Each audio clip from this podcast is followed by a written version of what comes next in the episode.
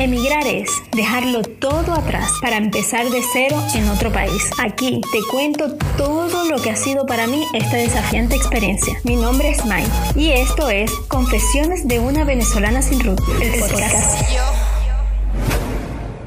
Señoras y señores, bienvenidos al podcast terapéutico Confesiones de una venezolana sin root. ¿Por qué terapéutico? Porque me sirve de descarga como de, de catarsis, contarles mi experiencia, lo que sentí, todo lo que pasé, todo lo que hice. Ojo, aclaro que no soy ejemplo de nada. Digamos que este es un paso a paso de lo que no deben hacer al emigrar. O quizás sí, pero bueno, cada quien decida. Para empezar, mi nombre es Mayra, pero me dicen May. Llegué a Chile país al cual emigré hace dos años, exactamente el 2 de febrero de 2018, día en el que pasé a ser una venezolana sin RUT. ¿Qué es el RUT? Pues el RUT es, para los que no están en este país, es el carnet de identificación que es sumamente importante para cualquier emigrante que hace vida aquí. Tengo dos hijas hermosas con las cuales no emigré. Así que quizás esto les sirva, eh, no sé, de, guía para quienes quieren emigrar o para los que lo están pensando sin sus hijos o simplemente les puede servir para decir jamás emigraría sin mis hijos. Pero bueno, cada quien decide. Aquí al final todos somos libres. Ese día que llegué, llegué un viernes en la noche, mi amiga Meche de la infancia, toda la vida conociéndonos, me recibió en el aeropuerto con un fuerte abrazo, un gran abrazo y un vas a estar bien, como quien anticipa, ¿sabes? Como quien lo vivió, evidentemente, y sabe lo que te viene. Les puedo contar o confesar, para empezar, ya que esto se llama Confesiones de una venezolana sin Ruth, que mi primera noche fue muy dura. Me sentí muy sola, aunque no lo estaba. Me sentí muy mal, te cuestionas, dices, coño, lo habré, habré tomado la decisión correcta en el momento correcto. Y bueno, en este primer episodio quiero contarles qué se sienten los primeros días. Ojo, desde mi perspectiva. Quiero aclarar eso. En fin, ¿qué se siente los primeros días? Bueno, es algo bastante difícil de explicar, pero aquí les va.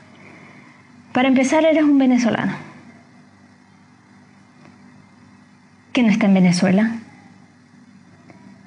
que está en Chile, pero no eres de aquí de Chile, obviamente. Hoy día todos los que emigran tienen aquí muchos conocidos y muchos familiares, pero digamos que, que cuando yo emigré no tenía tanto, sí tenía varios, pero no tenía tanto. Y bueno, una de las primeras necesidades del hombre, básicas, del hombre, no importa su nacionalidad, ni de dónde venga, ni nada, desde los tiempos más remotos de la historia, es la necesidad de pertenecer. ¿Sabes? Hay una pirámide de Maslow, este es, entre paréntesis, este es el, el instante o el momento pseudocientífico del podcast, en donde dice que entre todas las necesidades que tenemos el hombre, que ahorita no las voy a enumerar, enumerar una de ellas es pertenecer. Y en ese momento, cuando tú llegas, sientes que no perteneces en lo absoluto. Y evidentemente ya eso ahí ya estás como que cojeando. Y ahí ya, ya sientes que estás como que cojeando. Ya ahí, bueno, es un tema, es un tema.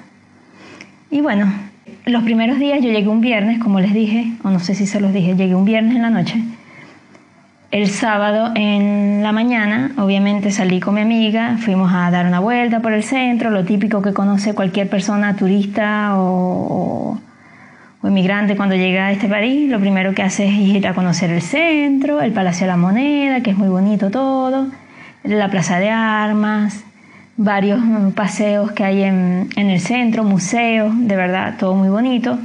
Y en un principio todo lo ves perfecto, ¿sabes? Todo te parece tan, tan diferente. Evidentemente, entrando en siendo sinceros con nosotros mismos, Venezuela ahorita está súper chocada, pues. Y cuando llegas los primeros días lo ves todo muy bonito, muy organizado, muy, muy limpio. Y bueno, lo primero, o sea, les puedo enumerar varias cosas que me sorprendieron. Eh, aparte del centro y todo esto, que era muy lindo y todo, el supermercado. Coño, su madre. Cuando yo fui al supermercado fue increíble. Me sentía Guajira en Nueva York. Tal cual el arroz, o sea, yo alucinaba con el arroz, la mayonesa, las toallas higiénicas, eh, crema dental, aceite, caraotas, atún. Y aquí hay de diferentes marcas lo que tú quieras. Y lo veía todo barato. Uy, Dios mío, un Head and Shoulder 3.700 pesos. ¡Qué barato! Una crema dental 2.500 pesos. ¡Qué barato! Crema Lubrider. Dios mío, esta crema existió en Venezuela. No lo podía creer. No lo podía creer. Y todo lo veía barato todo lo veía, ay, no, pero es que aquí una gente viene y con 10 mil pesos puede, bueno, comprar para la cena, qué barato, qué barato, todo lo veía barato. Y bueno, ya, ya esto se los voy a aclarar más adelante. Ese día salí, después salimos a caminar, seguimos caminando obviamente, y compramos fresa. ¿Quieres fresa?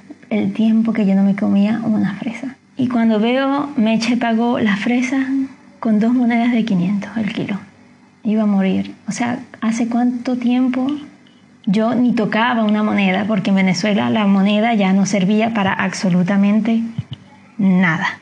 Y bueno, eh, ¿qué más me llamó la atención? Ah, ni se diga de ver a la gente con el celular en la calle. Increíble. Y yo, Dios mío, la gente con su WhatsApp normal, respondiendo a su WhatsApp, sus llamadas, viendo Instagram con el teléfono, escuchando música, los audífonos, para mí era impensable ponerme audífonos e ir por la calle escuchando música. Yo, estás loco, yo no voy a escuchar. ¿Cómo escucho los motorizados? Si yo me pongo unos audífonos, imposible, yo no me puedo poner audífonos. ¿Cómo va la gente escuchando música? Y no solamente los audífonos estos chiquititos que los, los, metes en tu, en tu oído, no. De los grandes así que te tapan toda la oreja, increíble, no. Para mí eso fue sorprendente. Y hablando de esto de los motorizados que no los escuchaba, días después con otra amiga estuve en el centro y me pasó algo muy cómico porque voy yo caminando con ella y ha pasado un motorizado y quedé muerta, paralizada. Así como quien sabe que la muerte le viene, la parca. Y mi amiga, tranquila, May, tranquila, que no te pasa nada, que aquí los motorizados no son ladrones. Y yo, ok, entonces bueno, empecé a entender que los motorizados aquí en ese momento no me iban a robar. Y bueno, después de ese fin de semana de turistear, de ir para acá, de ir para allá, de comer muchas cosas que tenía mucho tiempo sin comer, se me hacía agua la boca, o sea, increíble, increíble. Este llega el momento de entrar como que en cintura, llamarnos a la realidad, vamos, a ponerse las pilas, a mover ese culo. Llegó el lunes y Mayre salió con su carpetica, muy digna ella, una carpetica, con unas 10 versiones del currículum. Mira, yo hice versión de mi currículum para garzona, que es mesonera, hice de vendedora, de asistente, de secretaria, de anfitriona, mira, de todo, de todo, de todo, de todo, de diseñadora, porque yo soy diseñador gráfico, hice de diseñadora. De todos estos currículum, ojo, hay que hacer, aparte de esa versión, hay una subversión donde tienes que poner una versión con mucha experiencia y otra versión sin experiencia, porque aquí si estás medio, un poquito más calificado para lo que ellos están exigiendo, no te contratan porque estás, ah, ellos asumen que estás sobrecalificado para el cargo, por lo cual ellos no te podrían pagar eh, el dinero suficiente para cubrir tus competencias. Entonces, bueno, esas son cosas que uno va aprendiendo con el tiempo. Pero bueno, ya a mí me lo había dicho Meche. Y bueno, yo salí muy digna, feliz de la vida. Voy a buscar trabajo en el centro. Mira, yo me caminé el centro para adelante, para atrás, para arriba, para abajo, para el medio, para el centro, de un lado para el otro. Yo en mi vida había caminado tanto. Caminé, caminé, entré a Sopo mil tiendas desde tiendas de sábanas, me acuerdo que la primera fue una tienda que, no recuerdo cómo se llama, que vendía cortinas y, sábanas y cosas así. Este, me dijeron que no, que no estaban reclutando personal. Y bueno, claro, evidentemente en ese momento yo no sabía que hay ciertas tiendas o ciertas cadenas que sin root no te van a contratar ni de casualidad. ¿Entiendes? Porque les recuerdo que era una venezolana sin root. Bueno, caminé, caminé, después fui a Estación Central, caminé, caminé, fui a Patronato, caminé, caminé. En el centro fui a dar a una, calle que se llamaba Rosas, o que, perdón, que se llama Rosas. Y hay muchos sitios de, que venden mercerías, este, aquí le dicen cordonería a las mercerías. Eh, cosas de, de, fiestas, tal. Y yo, bueno, este, este, es mi, este es mi, aquí puedo. Y voy y entro a una, tienda que vendía puras cosas para collares y, dijes y cosas así, piedras. Entro, digna, por supuesto. Buenos días, buenas tardes, no recuerdo el momento, la hora. Mire, yo estoy buscando trabajo. Este, ¿Usted necesita vendedoras? Y me dice, era una china. Este, no estoy siendo xenofóbica, por si acaso. Y me dice, sí, este, me dice la china, sí, yo le digo, eh, eh, ¿usted necesita vendedoras? Y me dice la china, sí, ya. Eh, bueno, mentira, ese ya se me pegó aquí, pero bueno, no me hagan caso.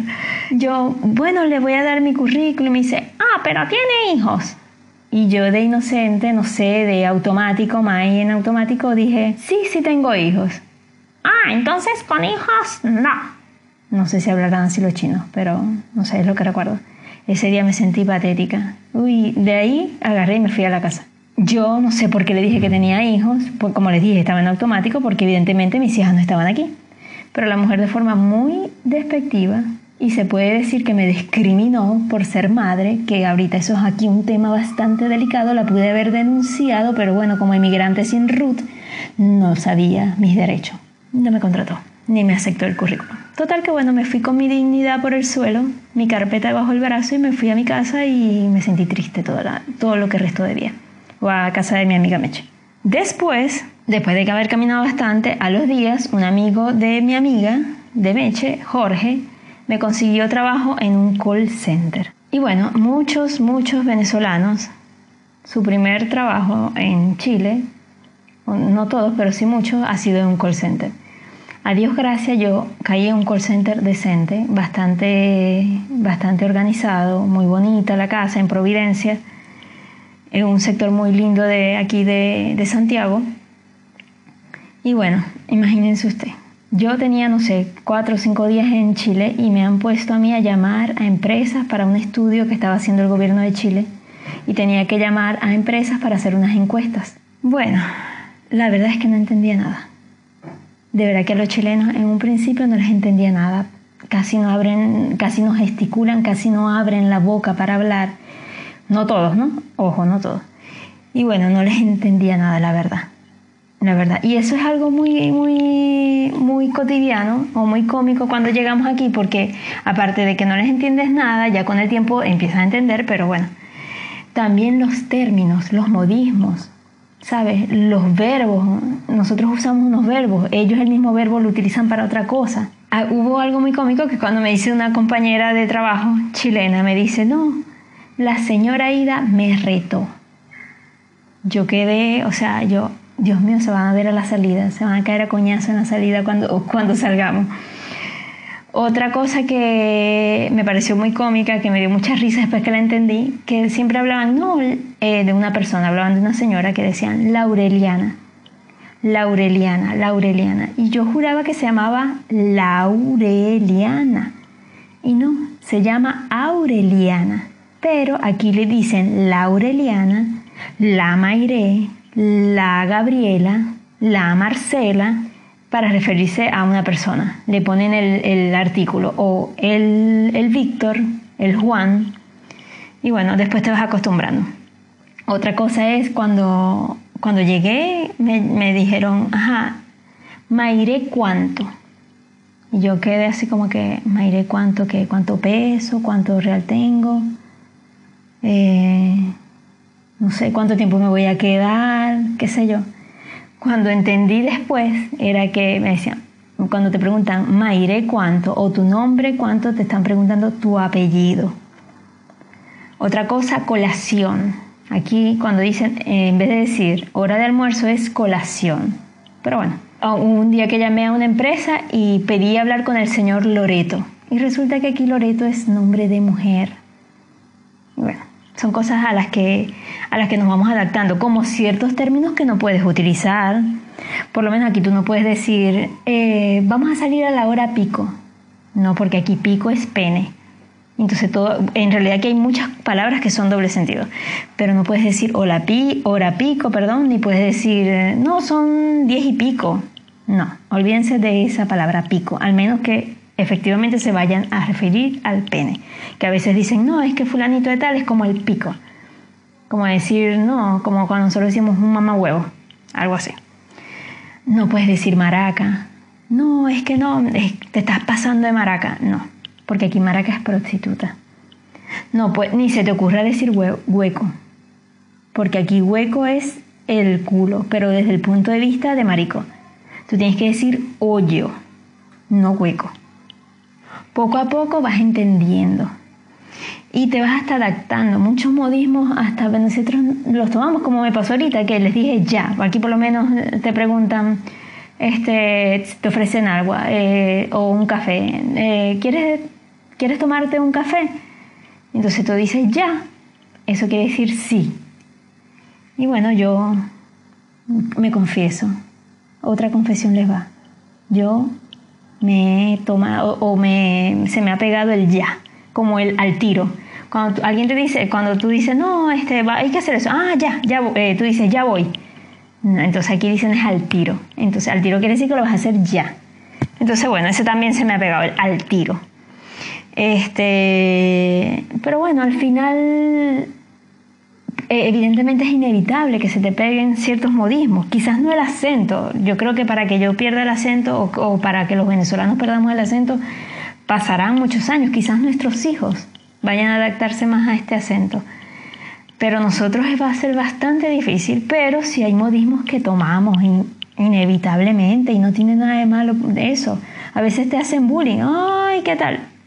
Pues mi amor, aquí estoy. Y yo solita decidí mudarme para acá, así que no me importa lo que digan. También tienes que tratar o, tienes que comunicarte y que ellos te entiendan. Y no le vas a decir, mira, es que en Venezuela se dice tal cosa, ¿no? O sea, tú estás aquí, tú eres el que te tienes que adaptar, no ellos. Les cuento que durante, durante mi primer año aquí, de verdad que fue, esto que les estoy diciendo es algo como de intro ya poco a poco les voy a ir contando toda mi experiencia, todo lo que me ha pasado, todo lo que, lo que viví, cómo lo interpreté en ese momento y cómo lo interpreto ahora desde otra mirada, desde otra perspectiva. Que, que poco a poco vas, como que vas entendiendo por qué pasan las cosas y cuál es la enseñanza, cuál es la enseñanza que te dejan, como venezolano, como inmigrante, como ser humano en general porque esto no lo vivimos solamente los venezolanos. Nosotros ahorita estamos en nuestra etapa de mayor emigración, evidentemente, sin duda, pero hay países que tienen más años emigrando que nosotros. No somos los primeros emigrantes en el mundo, entendamos eso. Entendámoslo y, bueno, que nos tocó o que lo estamos decidiendo ahorita hacerlo.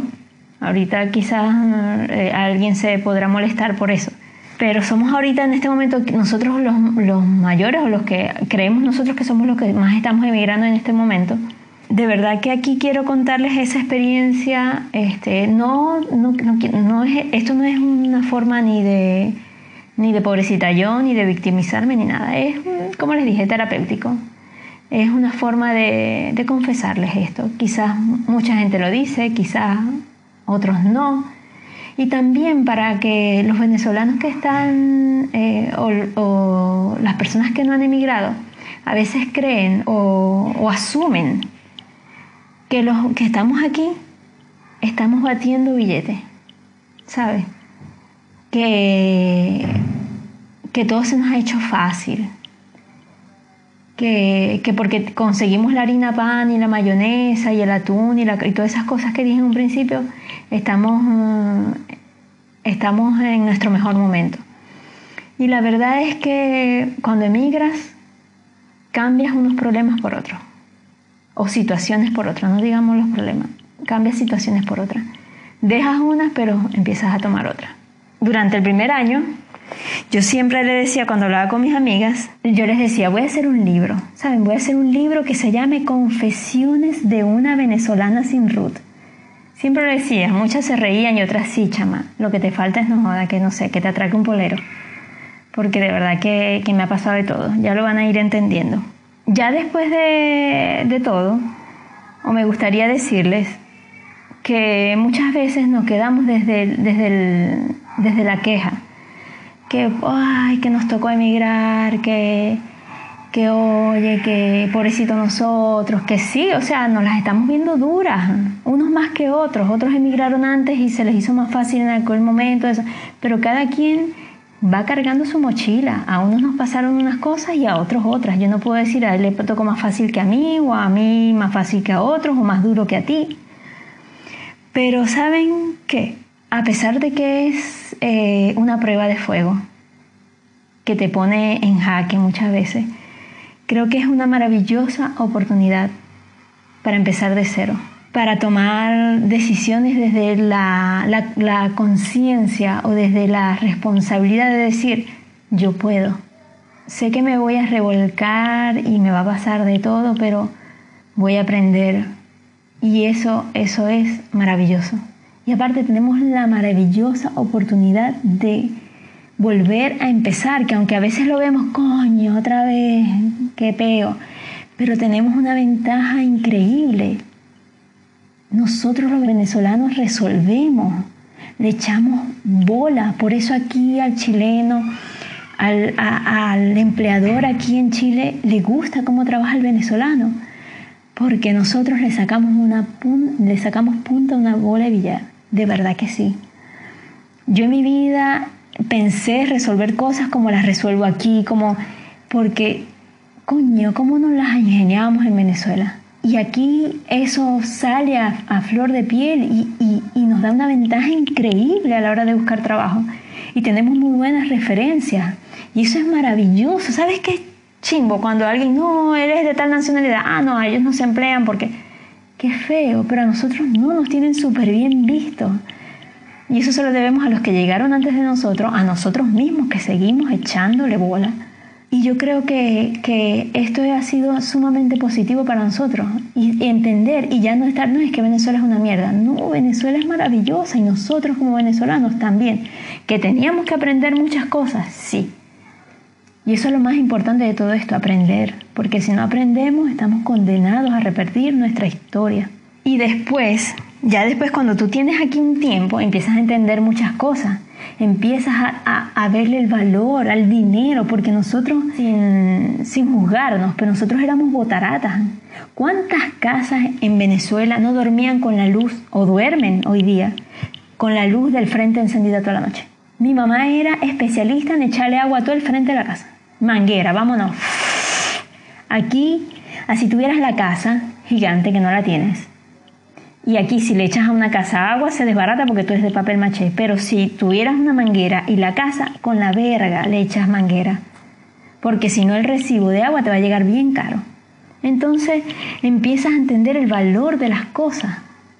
El valor, el valor, en, un principio tú llegas y dices, ay, con 10 mil pesos, pero después, cuando ya tienes tu primer sueldo y empiezas a sacar cuentas y empiezas a, empiezas a entender que aquí el pasaje es caro, entonces tú tienes que optimizar tus pasajes. Entiendes y sabes y pagas todos los meses los servicios de tu casa y son caros.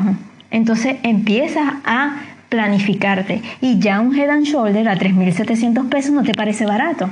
Y entonces empiezas a entender que todo tiene un valor y que hay que, y que, hay que valorarlo, valga la redundancia. Entonces yo creo que esta ha sido una excelente escuela. Que los venezolanos que salgamos o que vamos a salir airosos de todo esto, vamos a estar mejor. Y cuando Venezuela se levante va a ser la potencia más vergataria del mundo. Porque nosotros estamos ahorita poniéndonos a prueba en tantos sentidos que cuando lleguemos allá otra vez, los que decidamos volver o los que no decidamos volver, y Venezuela se levante, va a ser ejemplo de muchas cosas, y sobre todo de amor a nuestra tierra y a las pequeñas cosas, porque eso es otra cosa que, que valga la redundancia otra vez, eso es otra, otra enseñanza. Empiezas a valorar esos momentos tan maravillosos que tenías con tu familia. Con tu familia, el que no pudo emigrar, el que no pudo salir. Y empiezas a extrañar esas tardes de tomar café, que parecían una huevona, ah, vinieron a tomar café. Qué bonito sería aquí poder invitarlos a tomar café, tenerlos aquí en mi sala. Pero bueno, no me quiero poner melancólica. Lo mejor de todo, o lo, lo que tenemos que hacer es entenderlo y aprender y enseñárselo a nuestros hijos. No me quiero poner tan, tan, tan autoayuda ni nada de eso. De, esto es un intro de este podcast. Les agradezco a los que quieren escucharme, a los que no me quieren escuchar por cualquier causa, también se lo agradezco me parece maravilloso. Al final, como les dije hace rato, todos somos libres. Quiero pedirles disculpas si tuve muchas muletillas eh, um, em, este, entre tantas. El ya que se me salió por ahí, que es muy chileno. Este, pero es primera vez, esa es otra confesión que les hago, es primera vez que hago un podcast. Y, de verdad que estoy un poco nerviosa, aunque he practicado varias veces y tengo muchísimos bloopers, por si algún día soy famosa y quieren ver mis bloopers, puedo mostrarle o podría publicar todas las, grabaciones que hice en principio y sería muy gracioso. Espero aprender de esto y espero que ustedes también aprendan. Este, se les quiere muchísimo y nos veremos en el próximo episodio. Bye. Hasta aquí este episodio. Nos encontraremos de nuevo en la próxima confesión. 再见。